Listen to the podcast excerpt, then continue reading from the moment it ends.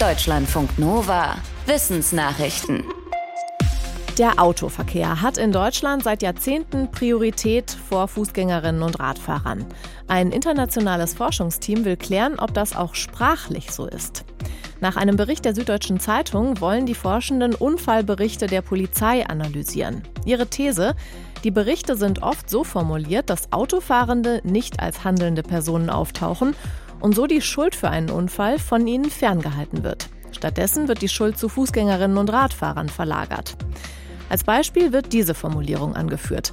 Ein Fußgänger sei mit einem Auto zusammengestoßen, weil der Autofahrer nicht mehr rechtzeitig bremsen konnte.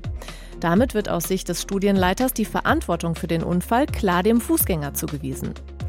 Andere Beispiele für so etwas sind demzufolge Fußgänger, die plötzlich auf die Straße geraten oder Radfahrerinnen bekommen die Verantwortung dafür, überfahren worden zu sein, weil sie dunkel gekleidet waren oder keinen Helm trugen. In Studien aus den USA und Großbritannien ist nach Angaben des Forschungsteams schon nachgewiesen worden, dass es dort sprachlich so eine Verantwortungsverschleierung gibt. Masttiere in Deutschland sind zuletzt weniger mit Antibiotika behandelt worden. Das meldet das Bundesinstitut für Risikobewertung. Es hat die Zahlen von 2018 bis 2021 mit denen aus der Zeit vorher verglichen. Die Analyse zeigt, dass vor allem Betriebe, die Rinder und Kälber mästen, oft auf Antibiotika verzichtet haben. Die größten Antibiotikamengen wurden bei Schweinen, Ferkeln und Geflügel eingesetzt. Insgesamt ist der Antibiotika-Einsatz zurückgegangen, allerdings schwankt das je nach Tierart. Bei Hühnern zum Beispiel stieg der Einsatz. Das Bundesinstitut für Risikobewertung sagt, gut ist vor allem, dass solche Antibiotika weniger verwendet worden sind, die wichtig sind, um Krankheiten bei Menschen zu behandeln.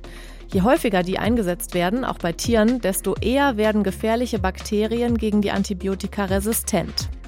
Das Institut fordert, dass die Landwirtschaft Antibiotika bei Tieren noch mehr zurückfährt. Die Forschenden sprechen vom uralten Herz unserer Galaxie. Ein Astronomieteam hat die wohl ältesten Sterne der Milchstraße aufgespürt, im Zentrum der Milchstraße. Sie sind laut Studie fast 13 Milliarden Jahre alt und gehörten wohl in vielen Fällen noch zu den Vorläufern unserer Galaxie. Zu diesem Uralt-Teil der Milchstraße zählen laut der Studie rund 18.000 Sterne und das, was von ehemaligen Sternen noch übrig geblieben ist. Die Forschenden des Max-Planck-Instituts für Astronomie suchten für ihre Studie nach Sternen, die, wie sie es nennen, am wenigsten Metalle in der Atmosphäre haben. Je weniger Metalle in einer Atmosphäre sind, desto älter ist nach der Analysemethode ein Stern. Die europäische Raumfahrt muss einen Rückschlag verbuchen. Der erste kommerzielle Start der neuen Trägerrakete Vega C ins All ist schiefgelaufen. Die Rakete kam zweieinhalb Minuten nach dem Start von ihrem Kurs ab. Das Betreiberunternehmen Ariane Space sagt, die Mission sei gescheitert. Mit verloren gegangen sind zwei Erdbeobachtungssatelliten, die von der neuen Rakete ins All gebracht werden sollten. Eine Kommission soll jetzt untersuchen, wo der Fehler lag. Die Vega C ist eine Weiterentwicklung der Vega-Rakete, die seit zehn Jahren für die Europäische Raumfahrtagentur leichte Satelliten ins All bringt. Die neue kann mehr Gewicht transportieren. Auf ihr ruhen viele Hoffnungen. Die europäische Raumfahrt will damit wettbewerbsfähiger werden. Wohnungslose Menschen sind öfter krank als Leute mit festem Wohnsitz. Eine Forscherin der Uniklinik Eppendorf hat mehr als 600 wohnungslose Menschen in Leipzig, München, Frankfurt am Main und Hamburg befragt. Außerdem hat sie die Teilnehmenden für ihre Studie medizinisch untersucht und vorherige Atteste ausgewertet. Ergebnis ist, dass wohnungslose Menschen überdurchschnittlich oft psychisch krank sind.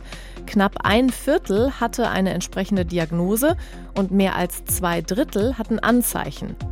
Und wohnungslose Menschen sind auch öfter körperlich krank. Besonders oft sind Stoffwechsel und Herz-Kreislauf-System beeinträchtigt. Von den psychischen Erkrankungen waren öfter Menschen mit dem Herkunftsland Deutschland betroffen, von körperlichen eher Wohnungslose mit ausländischem Hintergrund. Die Studienautorin schreibt, dass wohnungslose Menschen in Deutschland offensichtlich besser gesundheitlich versorgt werden müssen. 2022 war das schlimmste Jahr seit langem, wenn man an die aktuellen Krisen und Probleme denkt. Dem haben mehr als 60 Prozent der Menschen in Deutschland zugestimmt, bei einer aktuellen Umfrage für die Frankfurter Allgemeine Zeitung. Nur 28 Prozent widersprachen, der Rest war unentschieden. Sorgen machen den Befragten vor allem die steigenden Preise, der Krieg in der Ukraine und die Energieknappheit. Was ihre ganz persönliche Situation betrifft, sind viele Menschen etwas optimistischer.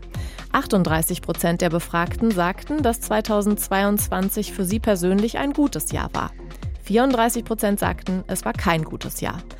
Vor allem diejenigen, die stärker von steigenden Preisen betroffen sind, sagten, dass es kein gutes Jahr war.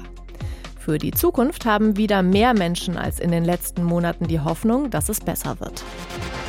Deutschlandfunk Nova